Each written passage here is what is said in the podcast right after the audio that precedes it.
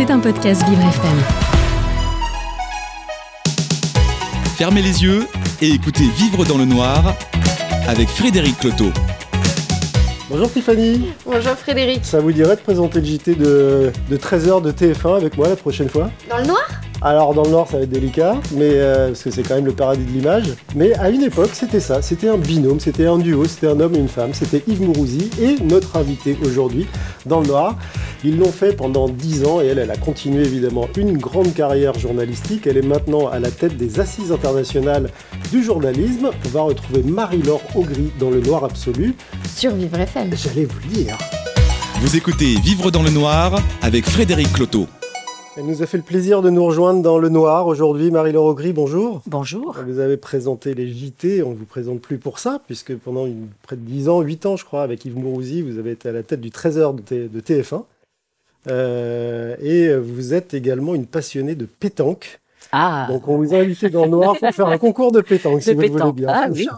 Alors attention les pieds, Tiffany. Je suis pas sûr que ça marche. D'où vous vient cette, cette passion pour la pétanque? C'est assez étonnant en fait quand on En fait, ça. après, après c'est un, c'est un peu un concours de circonstances. Hein. Je jouais pas à la pétanque quand j'avais euh, 7 ans.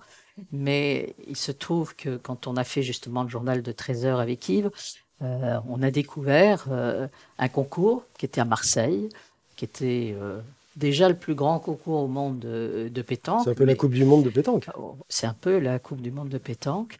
Et, euh, et on a fait une première émission et on a trouvé ça assez, euh, assez génial. Et, et, et les gens qui s'en occupaient, et, et notamment Michel Montana, étaient des gens formidables. Donc ça a été à la fois une histoire d'amitié très forte et une présence à l'antenne. Et à TF1, on l'a fait dans le 13h deux ou trois fois. Après, euh, le 13h s'est arrêté.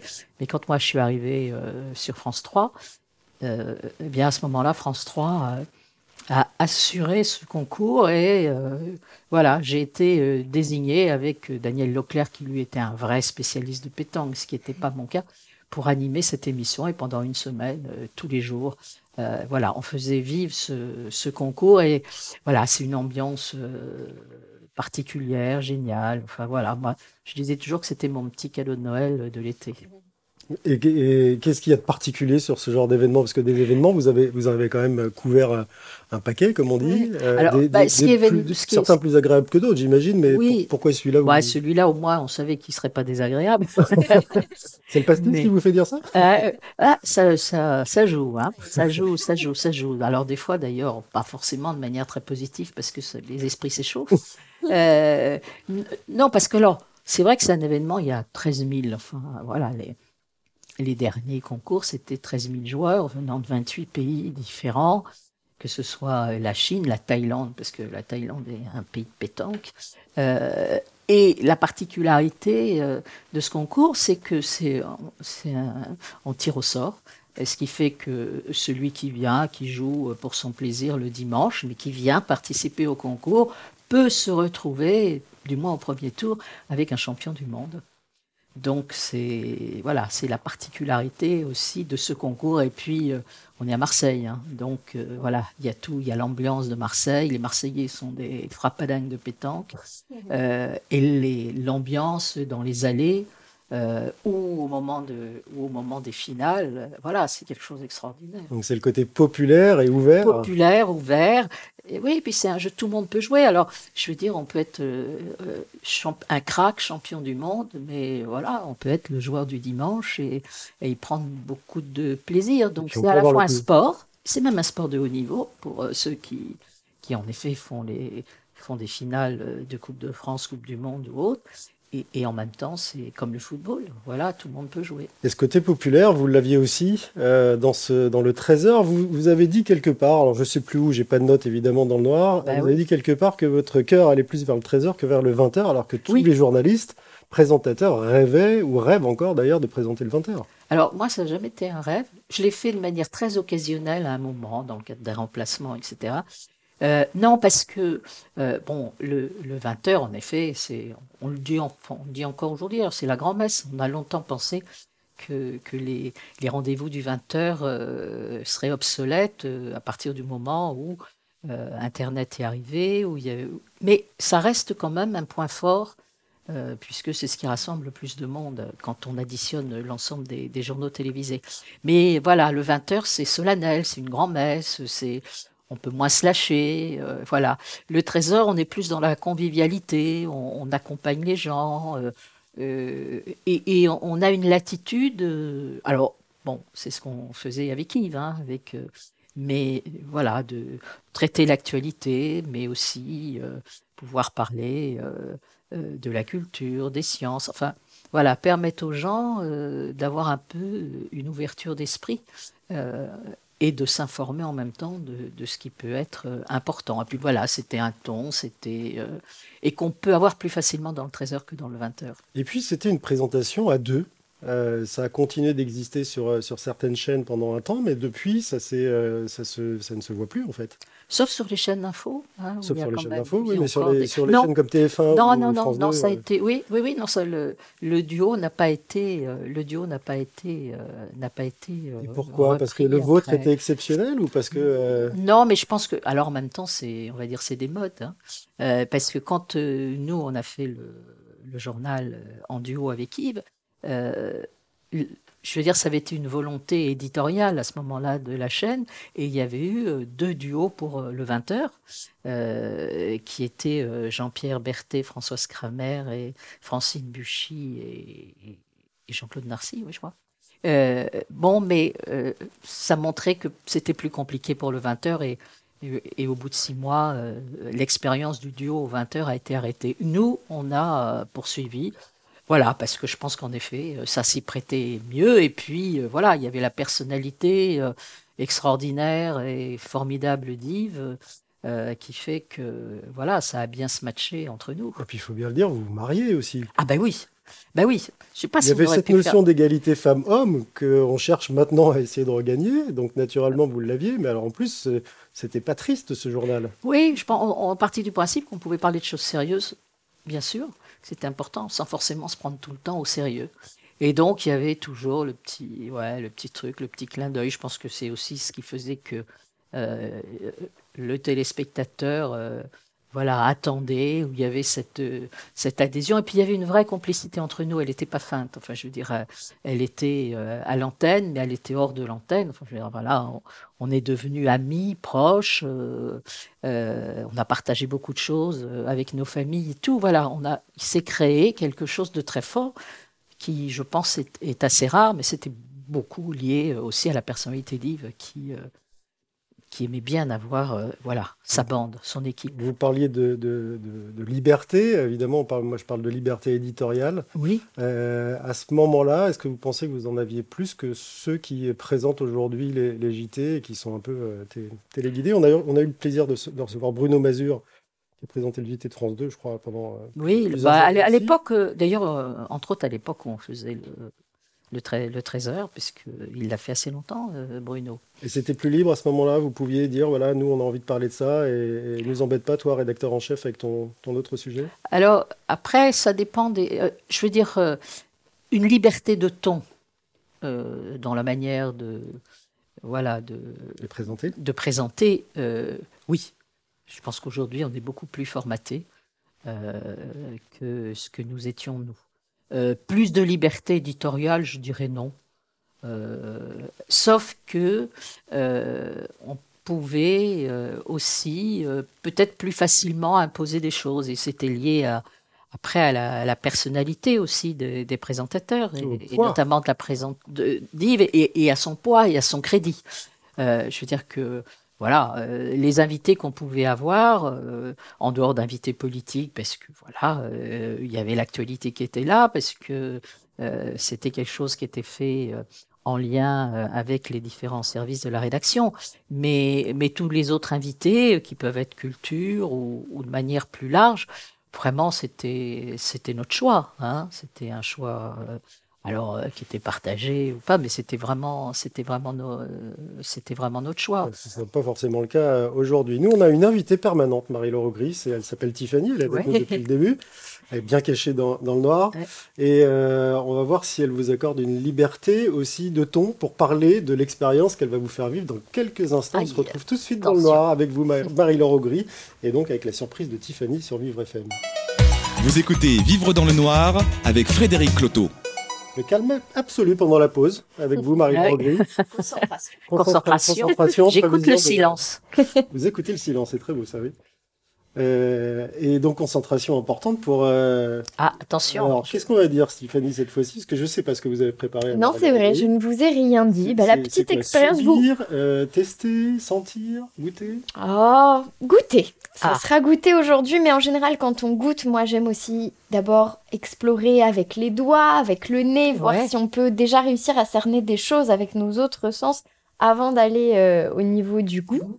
Euh, donc, j'ai un élément à vous faire goûter aujourd'hui. Subir? Non, je pense pas. Je suis allée dans la douceur. Mais vous savez, je suis douce, moi. Bah ouais. Alors, je vais vous mettre, Marie-Laure, une petite verrine ici en face de vous. Je. Il y a un élément à l'intérieur que je vous laisse donc toucher. Et Frédéric, je vous passe exactement la même verrine. Merci. Et du coup, vous pouvez toucher, déjà me dire Ouais. quelle texture vous avez un peu au bout des doigts. C'est quelque chose qui est ferme et en même temps souple. Ok. Euh, Mmh. Un petit peu rugueux. Ouais. Donc, euh, Qu'est-ce qu'on peut imaginer? Bah, on peut imaginer euh, des petites. euh, Salé, sucré oh, bah, je- alors ça, je pense que ça peut être à la fois salé et sucré. Ça peut être une gougère, hein, Mhm. comme ça peut être euh, euh, ce qu'il y a dans les, dans les Paris-Brest, etc. Dans- non, pas dans les Paris-Brest, je confonds toujours les deux. Et ceux qui ont les choux avec de la, avec de la crème à l'intérieur. Donc moi, je vois très bien ouais. quelque chose de farci. Ok. Et si vous le portez à votre nez, est-ce que ça Alors. vous donne un petit élément en plus? Bah, le nez, fait que c'est sucré.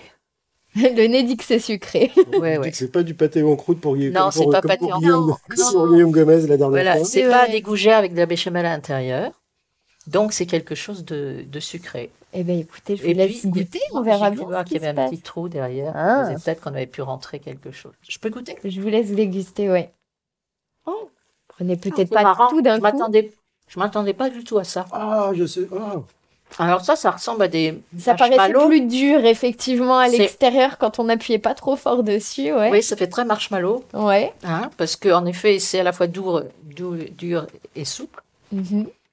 Alors, Et là, pour vous être avoue- sucré, je vous j'étais comme vous parti sur une chouquette fa- farcie d'une crème. Voilà, Ouais, je ouais. suis partie là-dessus. Pas du tout. C'est drôle, on est perturbé. Hein, Et alors, ce parce que c'est marrant, parce que est-ce que c'est quoi C'est un, marsh- un genre de. C'est de la guimauve. c'est- Ah voilà. C'est de la guimauve. Mais alors c'est de la guimauve qui est enrobée de quoi? C'est ça qu'elle. Du sucre.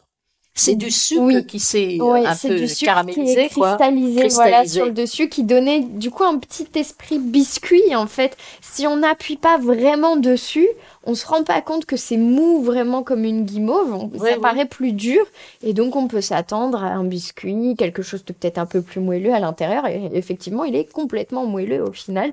C'est vraiment une belle guimauve. Ici, c'est pas. Et euh, alors du coup, quand on le goûte, ouais. ça devient ferme. Enfin, par rapport à L'idée que je me faisais. Ouais. Ouais, bah c'est compact au Ouais, final, ouais. très compact à l'intérieur, c'est vraiment très moelleux, mais on n'est pas dans quelque chose un peu comme du pain ou Non, un gâteau qui tout. serait aéré. Ah ouais. Là, on est sur vraiment quelque chose de, de, de, de bien fondant et compact à l'intérieur. C'est Bien votre sucré. première, Bonne première fois dans, dans le noir absolu, Marie-Laure Aubry. C'est là que vous découvrez l'importance de la, de la vue. Vous qui avez été euh, sous les, les, les, les spots des Projecteur. projecteurs des, des studios de, du Trésor de TF1 et puis aussi euh, dans, dans le royaume de l'image. Là, ça vous fait drôle? Oui, bien sûr. C'est, euh, mais je trouve que c'est, euh, c'est bien. C'est une autre façon de, pour moi, on- d'appréhender les choses et qu'il y a une espèce de, de petit mystère avant de découvrir. En tout cas, vous êtes gourmande parce que vous continuez à la manger, la s'entend. Ah elle l'a terminé, Bah oui, bah oui, parce que mais je suis fille de cuisinier. Hein. c'est vrai. Attention. Ah, J'ai été élevée dans la cuisine de mon papa, donc euh, Et vous cuisinez vous-même? Oui, j'aime bien. Oui, oui, c'est Euh, mon, c'est mon bricolage. Je je vais vais pas dire votre âge parce qu'on s'en fiche. euh, Vous mais pouvez dire mon année. Moi, je ne donne jamais mon âge, mais je donne mon année de naissance. comme je sais pas compter, je ne reconstituerai pas le puzzle. Euh, en l'occurrence, euh, vous êtes à la retraite, m'avez-vous dit. Ouais. Vous êtes quand même euh, active et notamment sur le métier que vous connaissez le mieux, c'est celui de, de journaliste parce que vous êtes présentatrice, mais vous avez été journaliste avant tout. Oui. Euh, et et ce, euh, cette passion-là, vous la traduisez aujourd'hui par une, une activité qui euh, vise à, à- à être membre du jury, je crois, des assises. Alors, je fais partie de l'équipe, l'équipe Organisatrice. et, ouais, organisatrice éditoriale des assises internationales du journalisme. Euh, de Tours depuis 7 ou 8 ans, mais ça fait 15 ans que ça existe et ça a d'abord été dans différentes villes, ça a été à Lille, à Poitiers, à Metz, etc. Puis un jour, on s'est dit que c'était bien de s'ancrer vraiment quelque part dans un territoire. Il se trouve que je suis Tourangelle, mais ça n'a rien à voir. C'est pas parce que je suis Tourangelle que je les ai fait à Tours. Et donc, qui ont lieu tous les ans à Tours. Et puis, euh, et puis euh, on a souhaité euh, élargir ces assises au pourtour de la Méditerranée. Et donc, il y a eu au mois de, au mois de, bon, il y a de ça au mois de mars, oui, dernier, les deuxièmes assises internationales du journaliste de Tunis.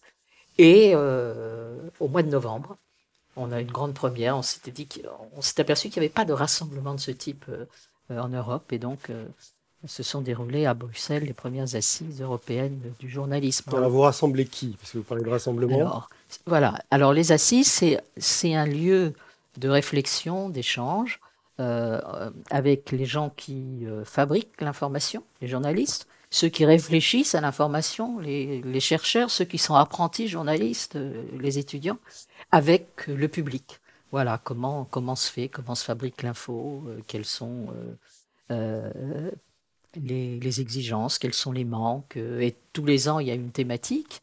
Et puis, il y a à peu près une 30, 30 à 40 ateliers, conférences pendant trois jours, avec le soir élargi au grand public dans différents lieux de la ville de Tours. Et une action aussi importante qui est menée auprès des, des établissements scolaires, des collégiens et, des lycéens, où pendant trois jours on fait de l'éducation aux médias à l'information avec des ateliers, avec des masterclass et une, des prix. C'est les seuls prix qui existent euh, pour récompenser des initiatives d'éducation aux médias, que ce soit à l'école, euh, euh, hors école, euh, dans des associations ou fait par les médias. Alors comment on éduque aujourd'hui des, gamins aux médias, qu'ils ne regardent plus d'ailleurs quasiment, les médias traditionnels? Ça dépend des âges. Hein. D'accord. Oui, enfin je veux dire, euh, quand on est bon collège, etc. enfin nous, moi qui ai fait beaucoup d'éducation aux médias, ben, à titre pour France Télévisions et à titre personnel, on était toujours étonné quand on posait la question qu'est-ce que vous regardez? On s'apercevait quand même qu'ils euh, regardaient, ou tout au moins, ils étaient plus ou moins devant le poste au moment du, journal télévisé parce que les parents regardaient. Ouais, oui, encore aujourd'hui. Alors c'est moins vrai à partir de la, de la terminale euh, ou de la. Et non, mais ce qui est, ce qui est, alors, ce qui est intéressant et ce qui est important, c'est justement, c'est euh, comme ils s'informent quand même, et alors surtout après pratiquement plus, tout au moins de façon euh, traditionnelle, devant le poste à 20 heures, euh, c'est les différentes façons dont ils euh, dont s'informent. et aussi de, de montrer, voilà, de choisir les bons lieux, les bons tuyaux de l'information, d'éviter voilà, d'éviter les fausses informations, les pièges, les fake news. Mais on s'aperçoit quand même que c'est pas forcément les plus jeunes, euh, les collégiens, les lycéens qui se font le plus piéger. il y a des études qui ont été montrées, c'est que les adultes ou les grands-parents sont ceux qui sont beaucoup plus euh, sensibles, par exemple, euh, aux fausses informations, aux fake news, que les très jeunes, qui commencent à être un petit peu vigilants et qui, vis-à-vis d'Internet, se disent, voilà, on, on peut pas, il y a une démarche à avoir. Et, et très généralement, quand on pose des questions, ils vont volontiers euh, ben, sur euh, le site d'un euh, journal, d'une radio, et pas. Alors il y a toujours bien sûr l'influence des copains qui relaient des infos et, la bulle informationnelle où, on se retrouve entre soi dans ses propres convictions. Mais et c'est ça qui est important. Une forme de discernement que vous arrivez à, oui, à percevoir. Oui, oui, oui, qui qui est assez récent, mais qui est quand même, on va se dire, euh, un, peu, un petit peu réconfortant. On va continuer de parler de ces assises internationales du journalisme et puis d'autres thèmes connexes, évidemment, avec vous qui êtes spécialiste, Marie-Laure Augry, présentatrice des JT de 13h de TF1 pendant des années. Et puis, vous avez continué votre carrière. Surtout, ça ne se réduit pas juste à ça. On vous retrouve tout de suite dans le Noir Absolu sur Vivre FM et avec votre Guimauve. Vous écoutez Vivre dans le Noir avec Frédéric Cloteau. Il n'y a plus de guimauve, me disait Marie-Laure Augré à l'instant dans le noir absolu. Euh, moi, il me reste un tout petit bout, mais je ne vais pas oser vous le, vous le léguer. On parlait de, de, l'approche de, des informations que peuvent avoir notamment les, les ados. Vous disiez qu'ils avaient du discernement.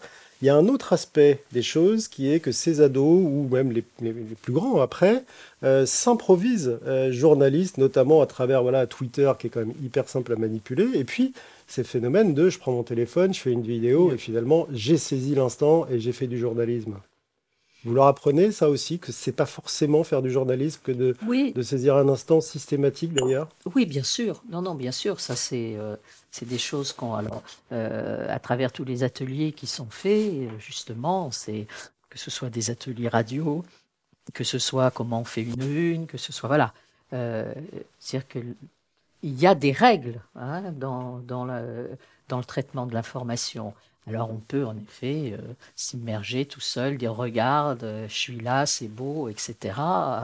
Et, ce que permet, euh, ce que permet les réseaux sociaux. Mais à partir du moment où on traite d'une information, bien évidemment, la, la démarche est différente. Et puis, ça permet aussi pour eux de, après, de décrypter les informations auxquelles ils sont confrontés et, et dont ils ont, voilà, dont on n'a pas forcément euh, la maîtrise. Mais ça, voilà, c'est, ça réveille des, des réflexes ou des attentions. Ah oui, au fait, il faut que je fasse ça. Oui, oui. Oui, puis euh, la multiplication des canaux d'information leur permet aussi de croiser les modes de traitement Voilà, et de voir si un truc se retrouve ailleurs de la même manière. etc. Oui, oui. Et puis il y a quand même maintenant euh, une éducation aux médias et à l'information euh, qui existe dans les établissements scolaires, qui n'existait pas avant, et ça c'est c'est quelque chose d'important. Quelque chose d'important aussi sur des terrains de guerre. En ce moment, il y a une révolution en Iran. Les sources d'information, on va dire officielles, sont euh, complètement euh, sclérosées, vérolées. euh, et les sources d'information euh, non officielles sont à peu près les seules qui sont consolidées, vérifiées et qui permettent de savoir ce qui se passe sur le terrain. Cette forme de journalisme aussi, c'est quelque chose qui est, nouveau parce qu'avant, ça n'existait pas à votre époque. Oui, et c'est même indispensable. hein.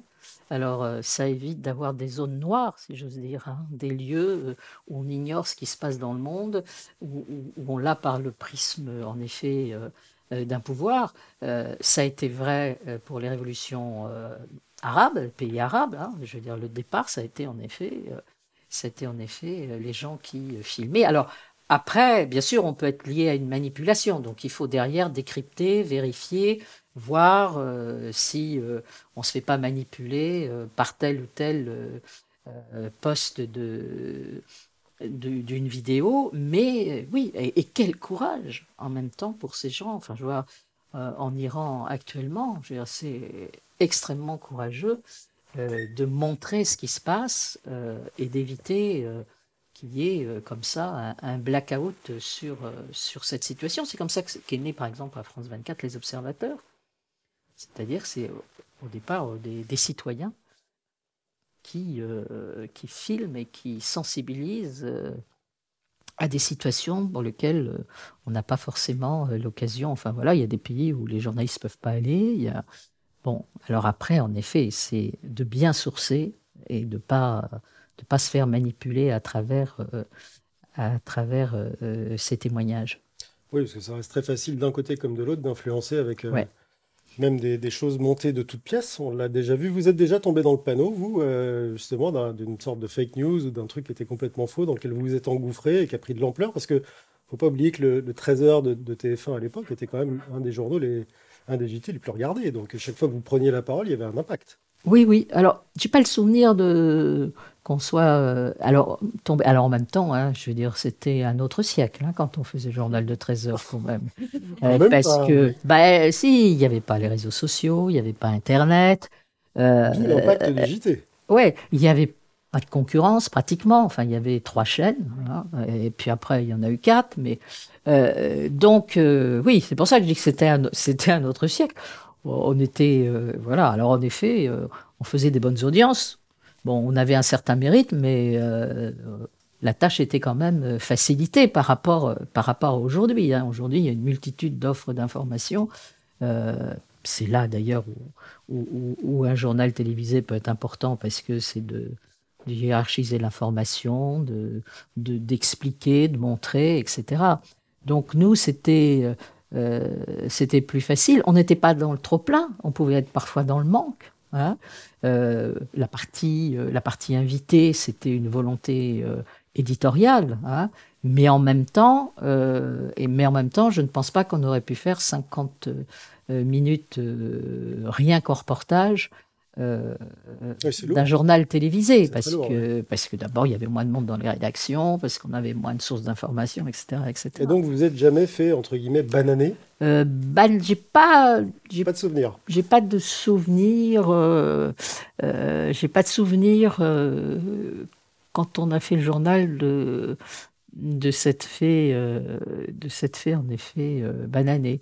Mais bon, quand on se fait avoir et ça, ça arrive. Hein, après, c'est de, voilà, c'est de reconnaître, de dire, bah, écoutez, voilà, et d'expliquer euh, aux téléspectateurs ou à l'auditeur. Euh, c'est arrivé récemment, hein, euh, c'était sur, sur TF1, où en fait, bah, ils ont passé des éléments d'image qui en fait pensaient que c'était récent, mais qui dataient de il y a un peu plus d'un an. C'est des choses qui arrivent. après, ils s'en sont expliqués en disant écoutez, on est désolé, voilà. Donc moi, quand j'étais médiatrice des rédactions de, France 3, euh, voilà, c'était quelque chose auquel j'étais assez attachée. C'est-à-dire, voilà, on se trompe, on peut se tromper, parce que voilà, on n'est pas parfait. Mais quand on se trompe, on s'en explique. On a vu longtemps les, les JT et aussi les radios, hein, et puis la presse, même la presse écrite, être plutôt euh, oiseau de mauvais augure. Alors je vais, je vais un peu synthétiser, ça va peut-être pas forcément vous plaire, mais apporter surtout les mauvaises nouvelles. Alors un peu moins le 13h en général, parce que comme vous le disiez, il y avait une petite source d'inspiration. Mais en général, les 20h ou les, ou les, les grandes sessions, les, les matinales euh, des, des, radios étaient quand même consacrées plutôt aux mauvaises nouvelles. Et là, il y a un petit virage avec une presse d'ailleurs de, de bonnes nouvelles qui commence à arriver avec certaines parties des JT qui sont dédiées euh, aux bonnes nouvelles. Est-ce que ça, c'est des, sujets dont vous traitez pendant ces assises internationales du journalisme, peut-être pour les favoriser, parce que les gens ont besoin aussi, ou autant de bonnes nouvelles que de mauvaises? Oui, oui. Ben, alors, il y a plusieurs choses. Ce qu'on appelle aussi le journalisme, soit de construction, soit de solution. Hein, et, euh, et, donc nous on a euh, on a des oui à chaque chaque année des des ateliers, enfin des temps euh, d'échange, de réflexion euh, sur le journalisme de construction ou sur le journalisme euh, ou sur le journalisme de solution, parce que alors très longtemps il y a quand même eu beaucoup de réticence et encore aujourd'hui de la part des, des, journalistes en disant oui mais on n'est pas là pour être des bisounours, tout va bien, tout est formidable, etc. Et donc il y avait une, grande réticence. Et puis les mauvaises nouvelles sont plus payantes en termes d'audience, en termes d'attention que les bonnes. Je suis pas si sûr que ça Mhm. Je vais vous dire pourquoi, parce que... Je très... le faux pour savoir le vrai. Non, non, mais très récemment, il y a une, une, étude qui a été faite par la Fondation Jean Jaurès et par Arte, qui était très intéressante et qui parlait de la fatigue informationnelle. C'est-à-dire que les gens disent, voilà, on tourne le bouton, on arrête, on n'en peut plus. Justement, parce que la noirceur euh, de l'actualité et la manière dont, redondante dont on la parle fait qu'à un moment, on sature et c'est le trop plat. Donc, donc là-dessus, je ne suis pas sûre que ce soit si mobilisateur en, audience. Euh, mais on peut traiter de, sujets importants euh, en disant, bon ben voilà, trouver en effet, trouver des solutions, montrer des choses qui fonctionnent sans nier les difficultés.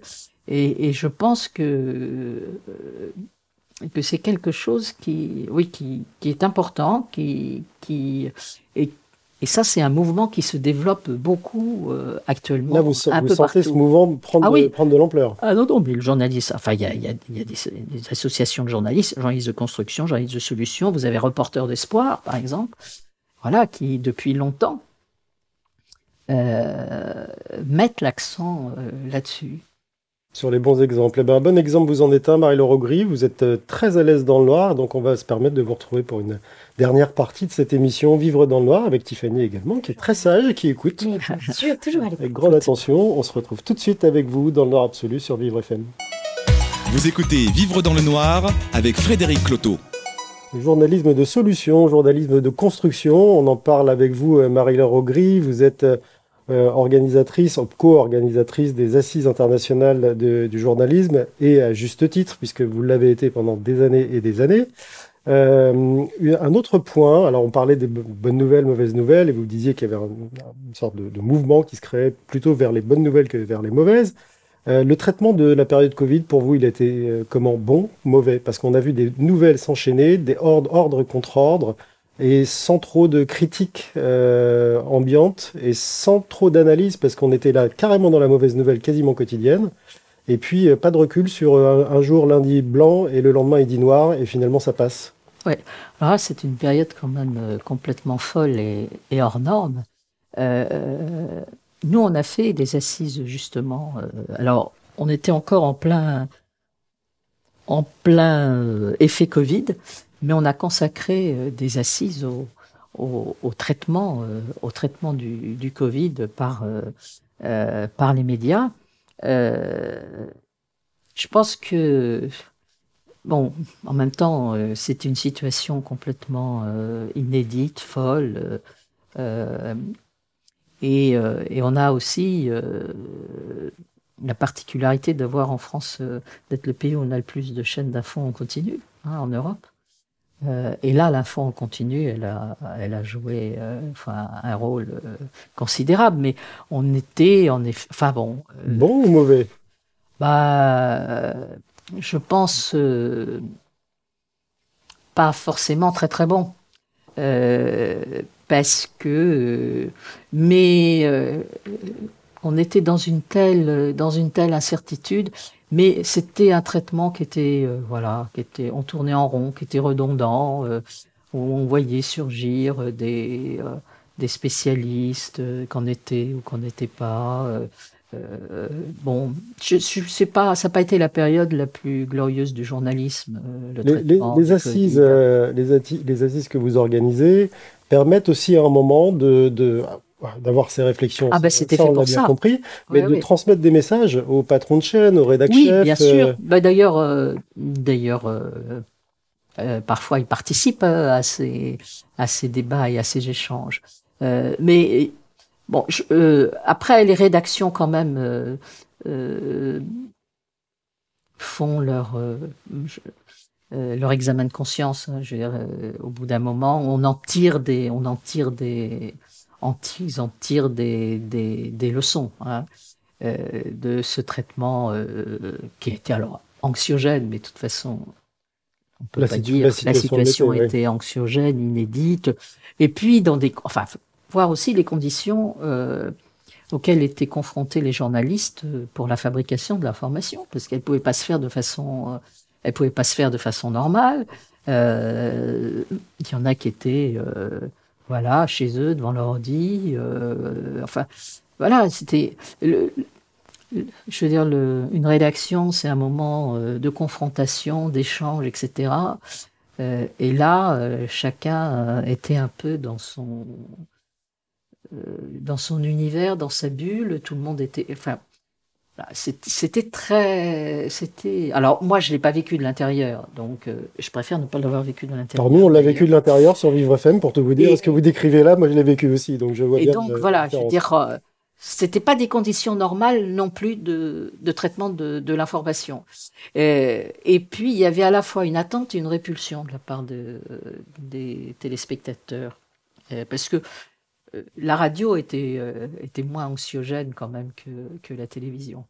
Euh, mais en même temps, on a envie de savoir, de, là, et, et, et puis on sature. Enfin, voilà, un ras-le-bol euh, au bout d'un moment parce que euh, on, on s'enferme dans, dans l'anxiété. Alors il y a un point dont on ne sature pas, et pour cause, 0,7% d'apparition du handicap sur les grandes chaînes de télé françaises euh, l'an dernier. Euh, il a fallu attendre des décennies avant d'avoir un présentateur euh, d'origine maghrébine euh, aux commandes d'un journal de Mm. minuit ou du soir, je ne sais plus. Il a fallu attendre longtemps avoir quelqu'un de couleur, pour avoir quelqu'un de couleur à une heure À d'antenne décente, on va dire. Euh, Aujourd'hui, bah, c'est quasiment toujours pas le cas. Euh, comment vous expliquez ça? Parce que le, le- le- le journalisme, c'est être pluriel, logiquement. Oui, oui, bien sûr. Mais euh, en effet, c'est un, c'est quelque chose euh, auquel euh, on n'a pas euh, fait les progrès qu'on aurait qu'on aurait dû faire qu'on aurait dû faire dans ce qu'on aurait dû faire dans ce domaine. Mais ça veut dire quoi, faire des progrès Non, faire des progrès, c'est pas ça, mais être être le reflet de la société. Voilà, euh, je, préfère ça parce que faire, faire des Non, mais on n'a pas fait. Voilà, on n'a pas fait des progrès dans cette représentation, euh, dans cette représentation de la, dans cette représentation de euh, qu'est-ce qui- de la société, mais Qu'est-ce qui bloquait? mais même. Qu'est-ce qui bloque encore d'ailleurs mais même au niveau du, même au niveau des, des, des journalistes. Alors il y a, bon, ça, ça évolue un peu, mais, mais c'est vrai que des journalistes euh, venant, euh, euh, voilà, c'est assez, assez monocolore le recrutement, euh, le recrutement des journalistes, hein, même par rapport euh, aux classes sociales et autres. Qu'est-ce qui- Alors, euh, qu'est-ce qui bloque? Qu'est-ce qui bloque Euh, Vous qui avez ce, y a ce pas- recul, cette expérience, Alors je sais que c'est que quand tu, tu fais le quand j'ai commencé le, euh, ma fonction de médiatrice et donc on avait une on avait une émission qui s'appelait Votre télé vous qui regroupait des journalistes et des téléspectateurs et, euh, et on, on avait fait ça remonte à un certain temps une émission là-dessus euh, avant que justement pour dire mais quand même voilà euh, la, la société elle n'est pas présente à l'antenne hein. Absolument pas, absolument pas. Quelque temps après est arrivé Audrey Pulvar pour présenter, pour présenter le Mhm. soir 3 et tout à coup c'était comme, euh, voilà, comme une victoire. Euh,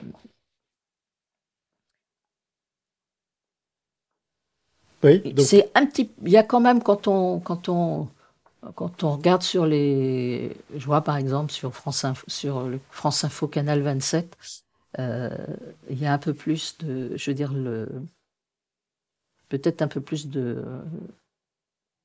de représentativité de la diversité. mais pour le coup, le, le alors au niveau du au handicap, niveau du handicap, dans lequel on peut inclure d'ailleurs une maladie que vous avez vécue, parce que c'est c'est avoir un handicap que d'avoir un, un cancer. Vous avez eu un cancer du sein à 38 ans. Et donc vous étiez en, en situation de handicap momentané en tout cas.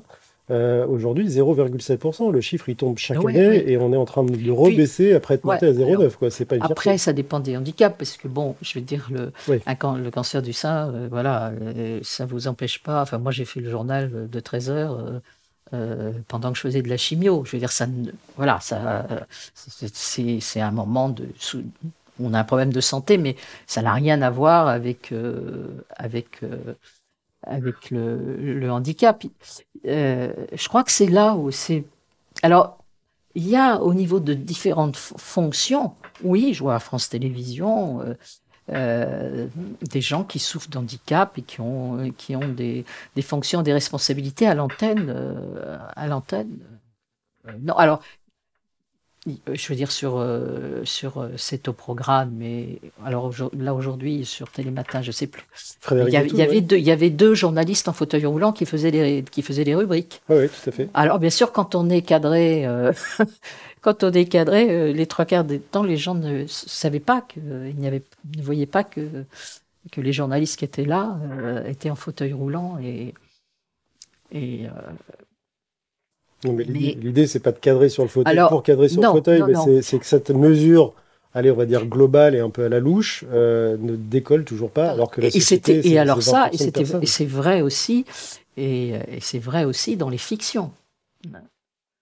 C'est-à-dire qu'il a n'y a pas que l'information, c'est que dans les fictions, il y a eu des interpellations. Alors, euh, pour que, en effet, euh, des acteurs, euh, que des acteurs souffrant de handicap puissent, euh, puissent avoir des rôles, mais qu'on trouve en effet euh, des qu'on trouve en effet des, que dans des scénarios, on ait ce souci-là. Il y a quelques années, c'était assez présent euh, à France Télévisions. Euh, il y a entre autres euh, une des, des responsables des fictions et qui avait lancé Plus belle la vie. Plus belle la vie, quand ça a été lancé, il y a eu ce, il y a eu ce, ce souci qui a été donné, en effet, euh, d'avoir une, Une représentativité. une représentativité, ce qui était euh, tout au moins au, au début, moi j'ai pas suivi beaucoup euh, quotidiennement Plus belle la vie, mais ce qui au début était, était, était assez vrai. Ça a duré un peu longtemps, effectivement, pour le suivre. Marie-Laure le- l'heure est venue de nous séparer. Alors, Mais là-dessus, vous- il y a beaucoup d'efforts à faire. hein. Ah, vous avez encore un peu de pain sur la planche, notamment Ah. euh, pour vos assises, Oui. euh, les prochaines. Donc, les, les prochaines assises internationales du journalisme. Le prochain rendez-vous, il, il est Prochain à rendez-vous, le prochain rendez-vous, il est à Tours. à Tours. Et ce sera du 27 mars au 1er avril, le 1er avril étant euh, le Salon du livre du journalisme. Et donc, c'est aussi ouvert au grand public. C'est ouvert au grand public, tout à fait. Le message est passé. Merci Ben, beaucoup d'avoir fait ce détour Ben, dans merci à vous, merci à vous deux. et Merci voilà. Tiffany, on se Ben, retrouve C'était la semaine bien. prochaine avec euh, une, une ou un euh, nouveau invité surprise. À très bientôt sur Merci. Vivre FM dans le Noir. C'était un podcast Vivre FM. Si vous avez apprécié ce programme, n'hésitez pas à vous abonner.